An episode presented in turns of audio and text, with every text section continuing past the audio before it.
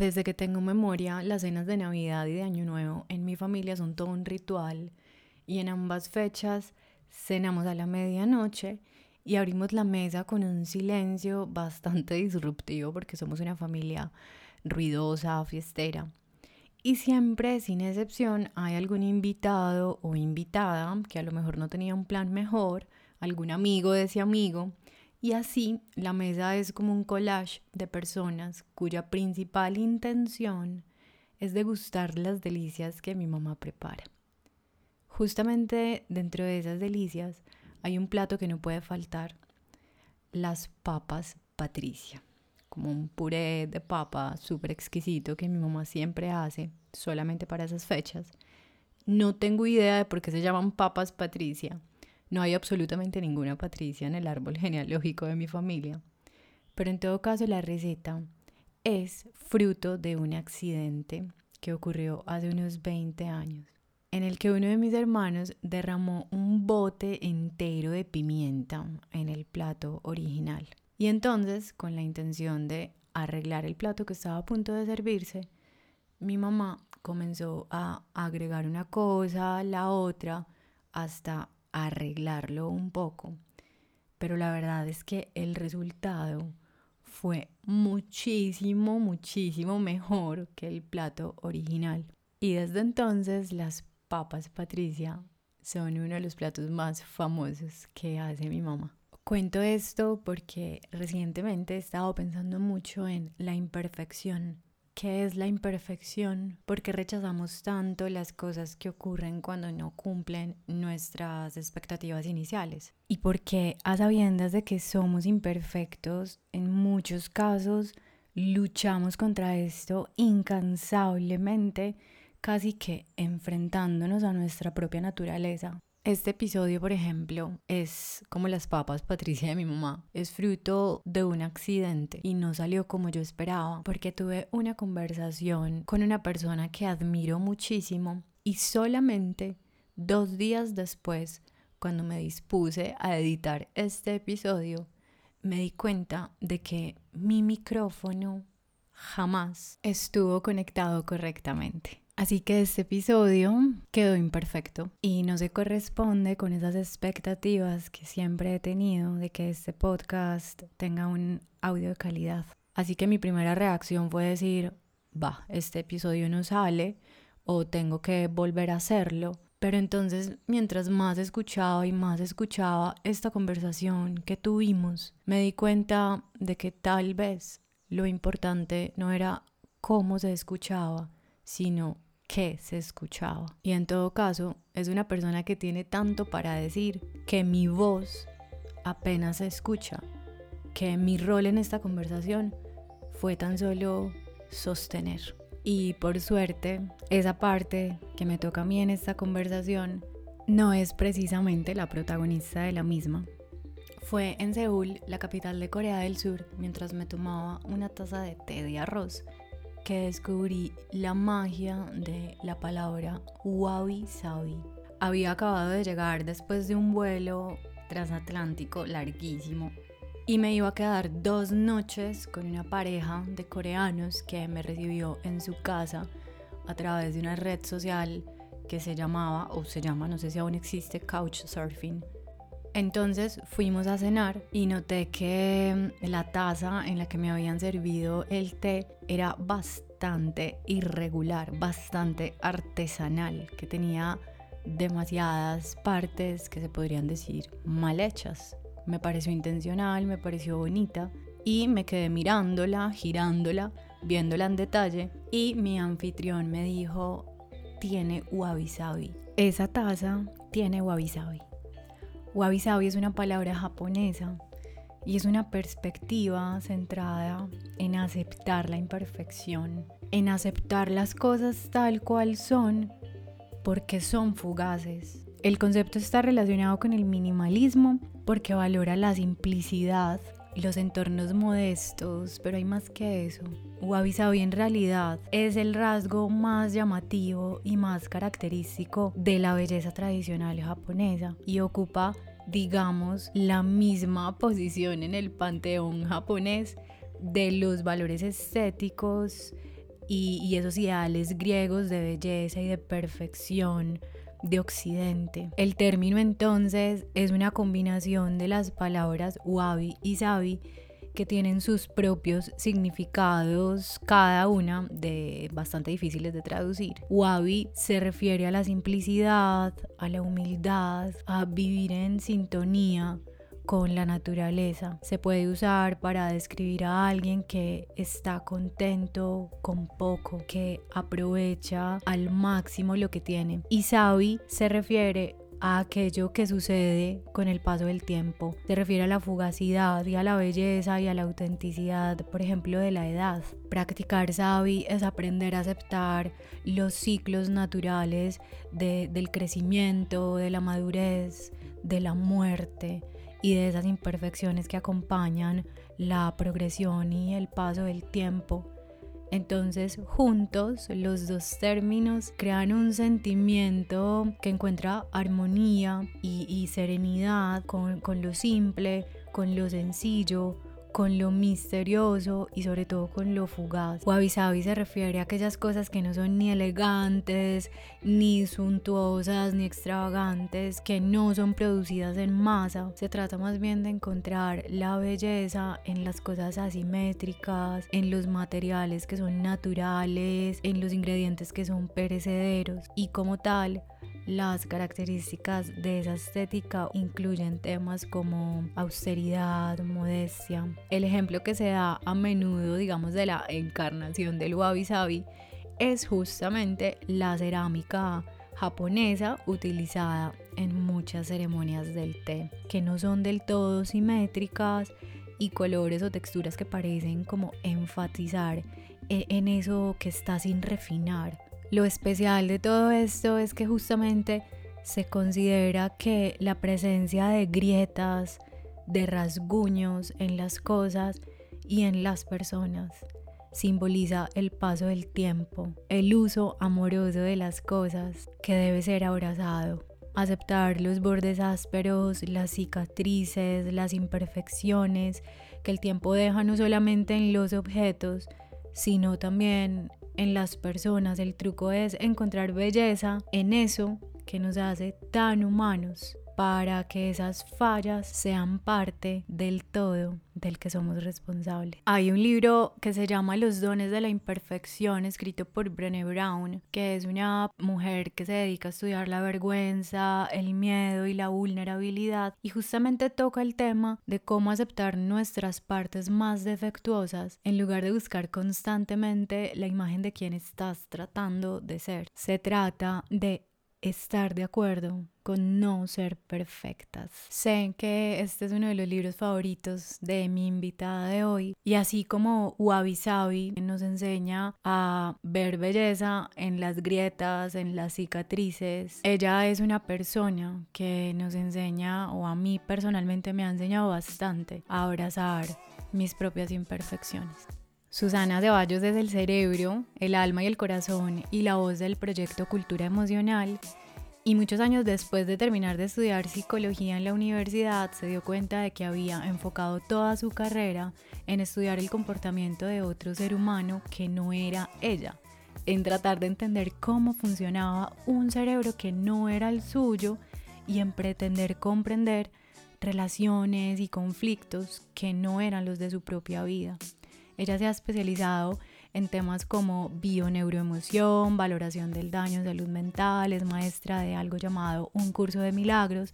Sin embargo, todo eso le ha servido para una sola cosa y es descubrir que ese deseo incansable de saber responde simplemente a una necesidad de conocerse a sí misma, de ayudarse a sí misma, de conocer cómo funciona, no para analizar al otro como psicóloga o para decirle qué hacer, sino más bien para poner al servicio de los demás lo que con conciencia ha descubierto acerca de quién es ella. A Susi le gusta el aroma del café en la mañana, el olor a leña, no le gusta hacer la cama ni que le acaricien el pelo le gusta el ronroneo de su gato cuando la abraza y el silencio cuando se despierta.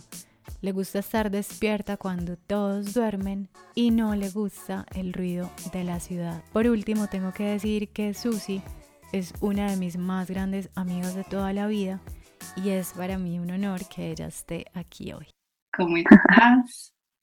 Ay, amiga, feliz, feliz y muy honrada de compartir este espacio contigo. Siempre me ha llamado la atención el nombre que decidiste ponerle a tu proyecto, Cultura Emocional, porque siempre me hace sentir como que somos muy incultos en temas emocionales. Es decir, yo pienso en, esa frase cultura emocional, en esas dos palabras, y pienso, bueno, según dónde nacemos o dónde vivimos, digamos que siempre aprendemos como un conjunto de conocimientos, de ideas, de tradiciones, de costumbres, pero esto no tiene nada que ver con las emociones. Es decir, cada cultura tiene como unas normas y unas reglas sobre cómo expresar emociones. No sé si pensamos en los japoneses, por ejemplo, o, en general las culturas asiáticas tienen como una forma muy diferente a nosotros de expresar sus emociones pero de todas maneras no nos enseñan en ningún lugar a trascender y a encontrar valor realmente en las emociones. ¿Qué es esto de cultura emocional? Digamos que es el resultado de, de una mutación que tuvo una idea inicialmente y es libertad emocional. Digamos que inicialmente yo quería era inspirar libertad emocional, a ser libres emocionalmente a las personas, especialmente porque la idea se origina en un juzgado, ¿no? Cuando yo trabajo en un juzgado donde yo veo que somos presos de nuestras emociones, presos en el sentido de que creemos todo lo que nuestras emociones nos cuentan, creemos que todo lo que las emociones nos dicen es verdad y tomamos decisiones basadas en lo que sentimos. Entonces me empecé a dar cuenta incluso por mi propia experiencia, ¿no? En consulta, que definitivamente las emociones eran como estar viviendo dentro de una burbuja, ¿no? Dentro de un estado que te mantiene ciego de la realidad o que no te permite realmente ver lo que es la realidad o ir más allá de ella. Entonces, inicialmente como que nace desde ese deseo, ¿no? De, ser libre emocionalmente, de liberarme a mí emocionalmente y como poder llevar a otros a despertar a que a que sus emociones eh, de alguna manera no son la realidad, sino una interpretación de ella. Entonces, la cultura viene eh, luego de esta pasión, ¿no? Como de qué rico poder llevar esto a gran escala, ¿no? Que esto se genere culturalmente, que esto de liberarnos emocionalmente no sea solo en consulta o en psicoterapia, sino que sea, se vuelva un ecosistema. O sea, ¿cómo podemos hacer de la libertad emocional, cómo podemos hacer de la conciencia, del perdón, un ecosistema? Viene como ese deseo de llevarlo a, la, a, la, a la experiencia, a la relación, a la interacción con el otro, porque realmente la experiencia es la que me permite a mí eh, realmente generar un conocimiento real. Y cuando hablo de conocimiento real, hablo del conocimiento que yo mismo construyo en la relación con el otro, no que me imponen. Porque digamos que a nosotros nos, nos enseñan muchas cosas o nos dicen muchas cosas, pero realmente nosotros no interiorizamos las cosas que nos enseñan, sino que las vamos como vamos construyendo nuestras propias teorías en la medida que vamos teniendo ciertos obstáculos, ¿no? En la, las damos por sentada, las damos las cosas por sentado o simplemente nos acordamos de, ay, creo que tengo una solución para esto. Alguna vez me dijeron que esto se hacía de esta y de esta manera, pero nunca como que nos preocupamos por construir la manera propia. Exacto, yo creo que lo que nos enseñaron es que las emociones se tienen que controlar. En vez de eh, mostrarnos, inspirarnos a ver que las emociones tienen un conocimiento que está dormido en nosotros. O sea, detrás de la emoción hay un conocimiento que está dormido en nosotros y que es nuestra responsabilidad asumir esas emociones para poder hacerme cargo de conocimiento que solamente a través de esa experiencia emocional yo puedo revelar. Entonces, digamos que la cultura va más allá de enseñarte cómo manejar eh, tus emociones o va más allá de enseñarte a regularlas. Como que en un primer nivel, eso es lo que la cultura emocional busca, ¿no? Como ok, vamos a conocernos mejor para relacionarnos mejor, vamos a conocer mejor nuestras emociones para poder tener relaciones más sanas. Al final no se trata tanto de liberarnos de las emociones como en un sentido como no, yo soy inmune a las emociones, ni la rabia, ni la alegría, mm, no sé, ni, ni, el odio, ni la angustia me tocan.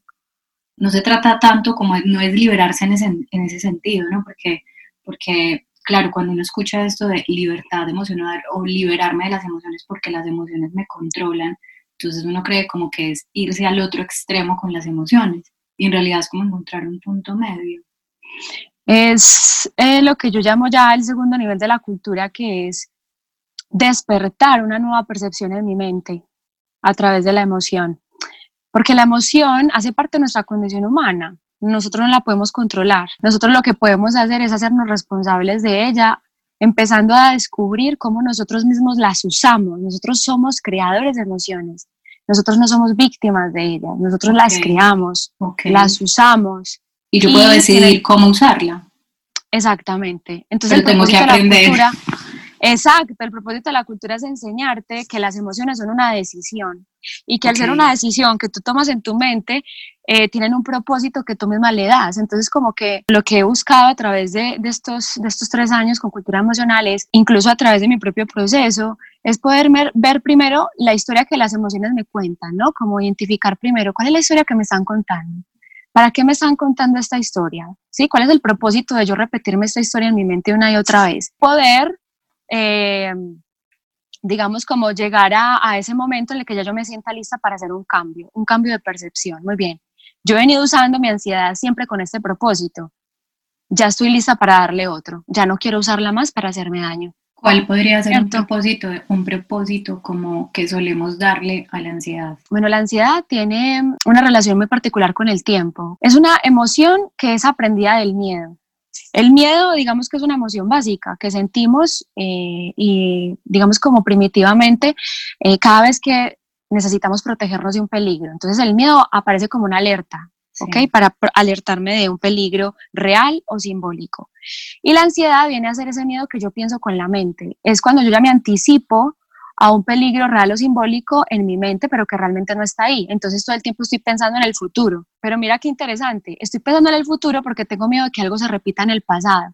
Entonces la ansiedad es una emoción que en un principio el propósito que le hemos dado es el de exigirnos, el de presionarnos, obligarnos a hacer algo que yo creo que tengo que hacer para poder cambiar mi pasado. Entonces como que la usamos para pedir atención, para que alguien me ayude, es como una petición de ayuda, pero que yo no la sé pedir porque yo creo que yo me toca hacer cargo sola. Entonces yo no la pido, sino que yo me sobrecargo, porque yo creo que yo lo tengo que resolver. Esto a poner un ejemplo súper sencillo. Digamos que en tu infancia tú experimentaste que tus papás se separaron y se separaron por infidelidad de tu papá. Cuando tú creces, claro, esa, esta experiencia que tú vives, como tu cerebro no la entiende, tú le das una explicación y te cuentas una historia. Por ejemplo, eh, los hombres no son buenos o digamos no soy suficiente, eh, hay algo que me falta, porque creo que de alguna manera si mi papá buscó otra pareja o otra familia es porque tal vez no somos suficientes para él. O todas, las relaciones, o todas las relaciones fallan. Exacto, entonces cuando tú creces y empiezas a tener tus propias relaciones, tú tratas de no repetir la historia. Y tú tratas de no repetirla como interpretando lo que tú crees que debió haber hecho tu mamá o tu familia en ese momento. Entonces tú te conviertes en eso que tú crees que ellos debieron ser. Entonces, o sea, tú te conviertes en el salvador de la situación del pasado. Exacto, exactamente. Buscas como redimir eso. Y lo interesante aquí, amiga, es que no, tú lo haces de una manera muy inconsciente. Por eso la emoción es tan importante, porque la emoción, cuando aparece, te está alertando de que tu pasado se está haciendo presente en el presente y que no estás relacionándote con el presente, estás en el pasado. Es como que la emoción, es, eso es muy bonito, porque cuando la ansiedad aparece es como, ¡ah! el pasado está presente en este momento. O sea, ¿qué es lo que el pasado me está mostrando que necesito liberar? Pero siempre, o sea, puede ser la ansiedad, puede ser la rabia, o sea, siempre cuando la emoción me desborda es porque me está trayendo una información de mi vida, pero que ya pasó y que yo me acostumbré a dar por sentado. Claro, y me queda atrapada. Es como si me hubiera quedado atrapada en el pasado y la emoción me está alertando sobre eso. Pero, ¿qué nos enseñó la sociedad? Nos enseñó a luchar con la ansiedad, eliminarla, cómo me quito esto, qué hago para no tenerla, qué hago para no sentirla. Incluso nos acostumbramos a ella. Entonces aquí viene como que algo que yo he ido descubriendo, que es importante como verlo lento, como para que lo podamos ver cada uno aquí eh, al escucharlo. Y es que listo, la ansiedad surge en mi vida presente porque de alguna forma estoy viviendo una situación en mi relación de pareja que me recuerda la relación de mi familia en el pasado y yo siento que la tengo que corregir de alguna forma. ¿Y la corrijo cómo? No necesariamente tú a través de tu relación, puede ser que te estés exigiendo ser la mejor empleada, ser la mejor estudiante, ser la mejor eh, profesional, la mejor creativa, todo lo tienes que hacer bien, te exiges, te presionas, ta, ta, ta, ta, ta, ta, ta, ta, ¿cierto? Llegas a un punto de saturación tal que la emoción, la emoción aparece precisamente para que tú puedas elegir de nuevo. Y aquí es cuando confundimos esto de que la vida nos manda pruebas. Realmente la vida no nos manda pruebas, entonces yo conozco una y otra vez el mismo hombre o tengo una y otra vez los mismos conflictos. Y no es que es que la vida me esté dando pruebas, es que se me está dando la oportunidad. Mi mente está eligiendo una y otra vez las mismas situaciones para que yo elija de nuevo. Es esto de que no es que yo atraiga las cosas, es que yo elijo las situaciones y las experiencias porque mi mente me está dando la oportunidad de elegir de nuevo. Y elegir de nuevo es elegir hacer algo diferente a lo que hice en el pasado. Y en el pasado normalmente, ¿qué elegimos hacer? Resentir, odiar, reprimir culpar, exacto. Entonces el presente me está dando la oportunidad de yo dejar de culpar, dejar de atacar, dejar de resentir, dejar de reprimir y hacerme responsable de la emoción, que es lo que realmente yo estoy pidiendo aquí. O sea, que entonces las emociones son como el dolor de cabeza, pues, o sea, son como un síntoma de otra cosa y son un síntoma de algo que, que puedo sanar o arreglar. Para mí son mensajeras, mensajeras de nuestra mente sana. Si bien las emociones fueron fabricadas precisamente para distraernos de la conciencia, es decir, para no hacernos conscientes, porque cuando tú estás atrapado en una emoción amiga, tú que has experimentado la ansiedad, yo que la he experimentado, por ejemplo, cuando experimentamos la ira, la depresión, ¿Dónde está tu atención? No, justamente en este momento presente, en lo que va a pasar, en lo que podría pasar. En lo que debí haber hecho, en lo que no hice. Exacto. ¿Sí? Entonces, inicialmente, eh, esa parte de nuestra mente, porque yo, a mí me gusta mucho que nos relacionemos con nuestra mente, porque creo que hemos satanizado la mente y la mente es maravillosa, y solamente una parte de ella es la que se pierde y es la que eh, cree estar herida, yo no Digamos sé satanizar, pero lo, lo que dices es como que eh, nos acostumbramos a que la mente es simplemente como, como una mochila que se llena de conocimientos, punto. Exacto, total. Sin darnos cuenta que la mente ya tiene el conocimiento que necesitamos, entonces lo que hay que hacer es vaciarla. Okay. Y digamos que una parte de ella, que es la que se encarga de almacenar el conocimiento, digamos que hay una parte, tenemos nuestra mente está como dividida en dos estados, pero es la misma mente, pero está dividida en dos estados. Está un estado mental herido, que es ese estado que está atrapado en el pasado, atrapado en sus recuerdos en sus historias, y que de alguna manera usa el pasado y usa todas esas historias para identificarse. Y está esa otra parte de nuestra mente, ¿no? Que es la que yo llamo esa mente sana, esa parte de nuestra mente que está libre de juicio, libre de historia, libre de pasado, que está presente, que es nueva, que es creativa, que innova todo el tiempo que nos inspira constantemente. Entonces, digamos que las emociones son fabricadas por la parte de nuestra mente que está herida. Okay. Y las fabricas para que nosotros busquemos la solución en el afuera. De tal forma de que yo no venga a mi mente y escuche a mi mente sana, porque mi mente sana todo el tiempo me está hablando, todo el tiempo, todo el tiempo es lo que llamamos la intuición. O sea que todos tenemos acceso a la mente sana, o sea, no es como que yo la tengo más entrenada que otro. Claro, digamos que la única diferencia es que unos se entrenan para escucharla y otros mm, realmente no lo hacen, o se entrenan más en escuchar la mentería. O no es que, tu mente, que, tu mente, sana sea más sabia que la mía. Es, igual, es la misma sabiduría. Es que yo la escucho, es que yo me entreno para escucharla. Exacto, es la misma sabiduría, amiga, es exactamente la misma sabiduría. Entonces, la mente sana se hace cargo de usar esas emociones para liberar tu mente, liberar esa mente herida y empezar a sanarla, es decir, a habitarla. Porque esa parte de nuestra mente que está herida o que está perdida en el pasado se cree separada de las demás. Entonces, claro, está perdida una y otra vez en las mismas emociones. Y no sé si te ha pasado, yo creo que todo lo hemos vivido y es esto de que llega un momento en el que uno dice, madre, que estoy viviendo? Esto es un karma. O sea, uno siente como si lo estuvieran grabando, ¿no? Como que otra vez, no puede ser. El show de Truman, como. Exacto. Pero entonces es muy bonito porque la mente sana está como observando ese momento hasta que tú estés lista para decir, ok, ya no quiero recurrir a mi aprendizaje, a mi conocimiento, a lo que yo me he enseñado, sino que quiero aprender algo nuevo. O sea, yo quiero ver esto de otra manera. Y es cuando yo pido ayuda. Y en esa ayuda que yo pido, que puede llegar de muchas maneras, por ejemplo, a través de este podcast, a través de un libro, a través de la idea de buscar terapia, ¿sí? De una práctica espiritual, de, en fin. Exacto. Nuestra mente sana utiliza todos los medios que para mí son familiares para comunicarse conmigo. Y él usa la emoción para mostrarte qué es lo que te tiene atrapado en el pasado, para que lo liberes en el presente y puedas ser libre en el futuro. Es decir, que no lo vuelvas a repetir. Tú tienes un método muy curioso para hacer terapia, pues como súper diferente, porque cuando uno va a tu consulta, jamás sabe con qué se va a encontrar. Y, claro, pues lo típico es que es, bueno, tengo cita con Susana, psicóloga, voy a ir a hablar de mi vida, de mis traumas con mis padres, de, de mi ruptura amorosa, de mi depresión, de mi ansiedad. Entonces, claro, uno llega a tu consulta y te empieza a hablar y básicamente tú lo callas a uno y dices, tranquila, cierra los ojos, yo me encargo, vamos a perdonar, ¿no? Entonces me dice, perdonar, no, pero es que yo no tengo nada que perdonar, o sea, yo vine aquí porque tengo un problema en mi trabajo, o yo vine aquí porque soy muy ansiosa, pero, Yo, no tengo nada que perdonar, o sea, yo de hecho no soy una persona rencorosa, entonces vamos a, hablar un poco de, de, lo que es la palabra perdón.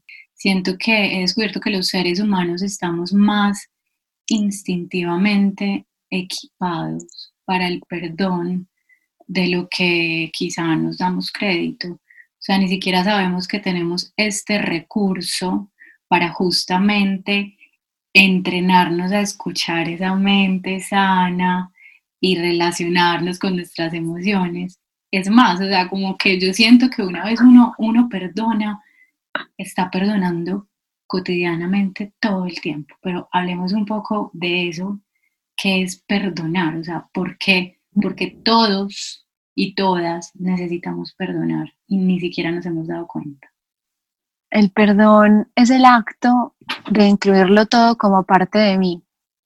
El perdón es el acto humilde de yo bajar la cabeza y permitirme ser corregida en mis percepciones, en mis interpretaciones, en mi forma de ver el mundo.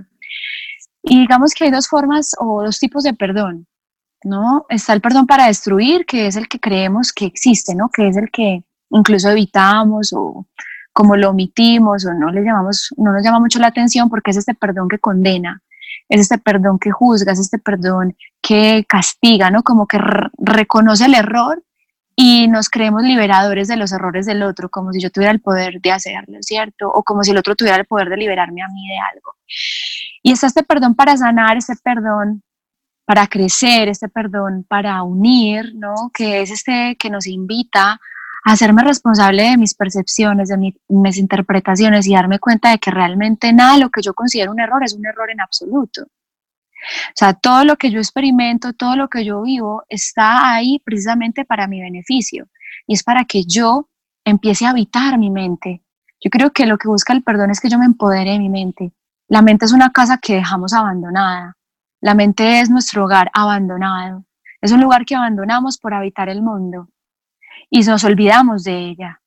Entonces el perdón es como ese llamado de nuestra casa, de nuestro hogar, a que lo habitemos, a que volvamos a él, a que nos permitamos volver a nuestra casa y poderla decorar, llenar de pensamientos nuevos, de sentimientos nuevos, de refrescarla, porque está como perdida en el pasado. Entonces, para mí el perdón es un recurso maravilloso que todos tenemos a nuestra disposición y que de hecho Muchos sin darse cuenta lo hacen, otros eh, lo simplemente lo ignoran, eh, pero que siempre está ahí como haciéndonos esta invitación amorosa de volver a la mente, de volver a nuestra mente y habitarla, ¿no? Y llenarnos de ella. Yo siento que el perdón, y de hecho el propósito de la cultura emocional en este momento es hacer del perdón un ecosistema. Y es que todos aprendamos a perdonar, pero aprendamos a perdonar desde el autoconocimiento, desde el hacerme responsable de mis estados emocionales, de mis juicios, de mis interpretaciones, no para juzgarnos a nosotros por hacerlo, porque igual hay que, yo creo que el perdón lo primero que te invita es a ser humilde con tu condición humana. Es como que, ok, soy humana y en mi naturaleza humana está el juicio, está la crítica, está la envidia, está la competencia. Muy bien, lo primero es no atacar y no juzgar eso que forma parte de mi condición humana. Y si tú te das cuenta, amiga, yo creo que tú lo has vivido, yo también, y es que lo que más nos cuesta es dejar de juzgar el juicio. Lo que más nos cuesta es dejar de juzgar el ataque. Inmediatamente vemos que alguien ataca, que alguien condena, que alguien está haciendo algo que juzgamos como malo, inmediatamente lo atacamos. Claro. De hecho, yo creo que estamos mm, incluso más entrenadas para, para juzgarnos a nosotros que para, para juzgar a los demás. Pero entonces, ¿cómo, ¿cómo podríamos, digamos, hablar del perdón como este método, recurso accesible a nivel cotidiano? Porque bueno, partimos ya como de una nube enorme de información que son las emociones, ¿cierto?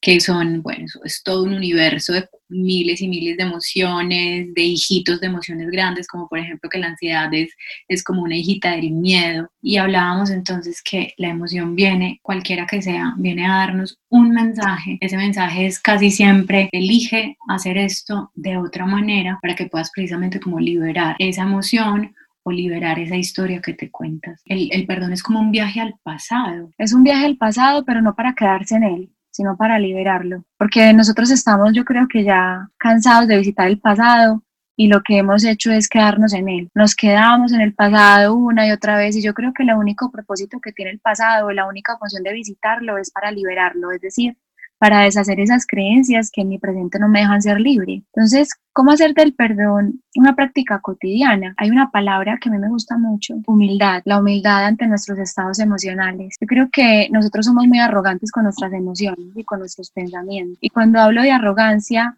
hablo de que nos creemos superiores o que creemos que no significan nada y simplemente los hacemos a un lado. Somos arrogantes con nuestros estados emocionales entonces, en vez de prestarles atención, en vez de respetarlos, lo que hacemos es buscamos cómo doparnos, buscamos cómo escapar, buscamos cómo, eh, de alguna manera, como eh, mostrar algo diferente a lo que siento, cómo lo oculto, cómo lo cambio, cómo no lo muestro, cómo lo evito. Entonces yo creo que lo primero para hacer del perdón una práctica cotidiana es practicar la humildad. Y la humildad no es someterse a algo o someterme a mis emociones, no, la humildad es, ok, estoy sintiendo ansiedad y no me voy a juzgar por eso, lo acepto con humildad. Y es como decirle a mi propia mente, ok, pido humildad para poder aprender o recibir el aprendizaje que esta emoción me quiere dar. Pido humildad para poder relacionarme con esta emoción de una manera diferente, como una forma de respetarlos porque son sagrados y tienen un conocimiento que yo no tengo es como que esta emoción viene a entregarme algo que yo no sé. Eso es muy bonito porque, porque es justamente como ser pacientes con nuestra relación con nosotros mismos, porque yo pienso, por ejemplo, en lo pacientes que somos con los niños, no sé, o sea, yo tengo dos sobrinos y veo la paciencia que emerge naturalmente en nosotros los adultos cuando le estamos enseñando cosas a los niños y cómo confiamos en ellos y en su capacidad para aprender lo que le estamos enseñando. Para nosotros ellos son como puros, eh, sanos, como que no tienen tanto estas, estos prejuicios, estas emociones aprendidas. Y luego venimos a tratarnos a nosotros mismos justamente con esa mente herida de la que hablas, cuando en realidad podríamos asumir esa, esa mente sana, esa, esa que, que te va a dar esa humildad que estás pidiendo, ¿cierto? la podrías tratar con esa misma paciencia con la que tratas a un niño, ¿no? Claro, de hecho, amiga, si tú te pones a darte cuenta, nosotros somos niños. Nosotros somos niños que nos creemos adultos porque creemos que lo sabemos todo y somos arrogantes. Nosotros creemos que sabemos cómo manejar las emociones. Nosotros sabemos que cómo controlar lo que me pasa. Es que yo sé. Y es como reconciliarnos con esta idea de estar equivocados. Es como, Está bien estar equivocado, me permito estar equivocado. Deseo que las razones por las cuales yo siento ansiedad sean equivocadas. Deseo que las razones que yo le doy a mi mente respecto a lo que estoy viviendo sean equivocadas. Yo deseo realmente estar equivocado. Es como reconciliarse con el deseo de estar equivocado. Eso es humildad. Claro, porque, porque claro, porque esta manera de ver mi realidad no me está haciendo feliz no me está haciendo feliz, tengo que estar equivocado porque esto que estoy viendo, o sea, si lo que yo creo es verdad, estaría muy infeliz. Entonces, creo que es, claro, relacionarnos con nosotros como niños porque lo somos. Nosotros estamos vagando por el mundo creyendo que sabemos qué estamos haciendo y no lo sabemos porque son las emociones inconscientes y no reconocidas en nosotros las que están tomando decisiones por nosotros.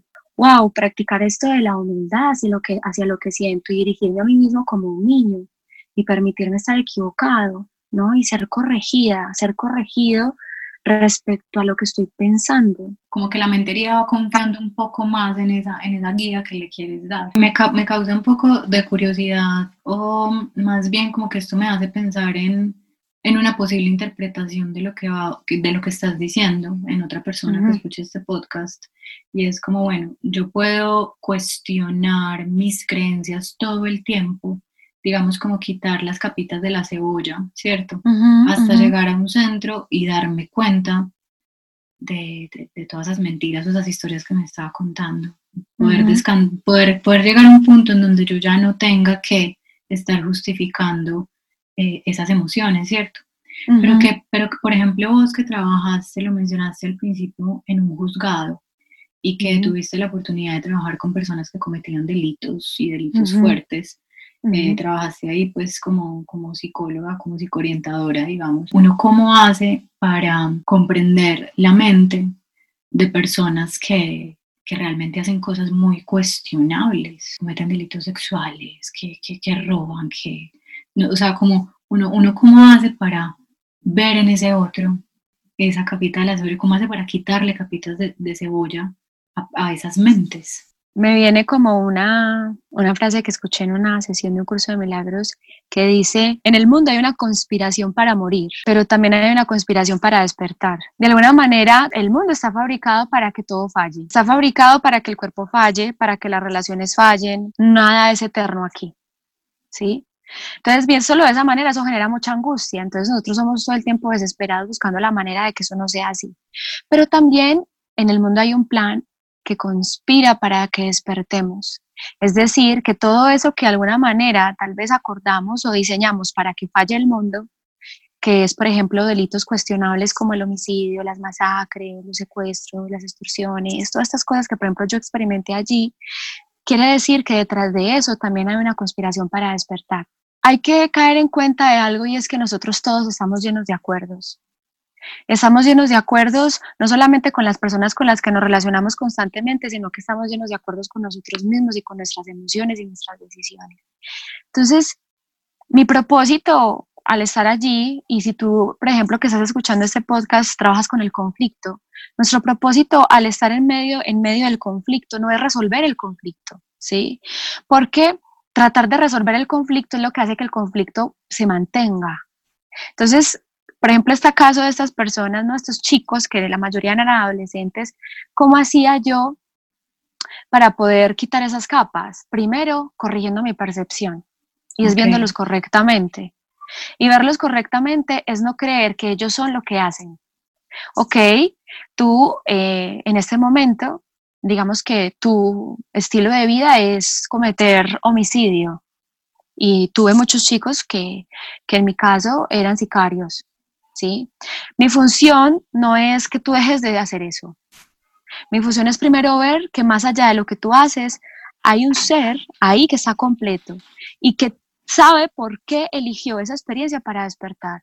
¿Para despertar qué? Su propia sabiduría, su propia maestría. Yo no tengo ni idea del por qué eligió esa experiencia, pero mi función no es relacionarme con esa parte de su mente que está perdida en el homicidio, perdida en lo que hace, haciéndolo una y otra vez. No, mi función es relacionarme con su mente sana y despertar en él la conciencia y la sabiduría para elegir y tomar una decisión diferente. Entonces, digamos que como yo perdonaba o invitaba o generaba el perdón en ellos, desde tratarlos diferente a como la sociedad los trataba tratarlos como seres que son capaces, que son autosuficientes, que son grandes, que son maravillosos, incluso haciendo lo que hicieron, haciéndoles sentir que nada de lo que hayan hecho, nada de lo que hayan dicho, nada de lo que hayan, hayan pensado, disminuye en lo más mínimo su hermosura.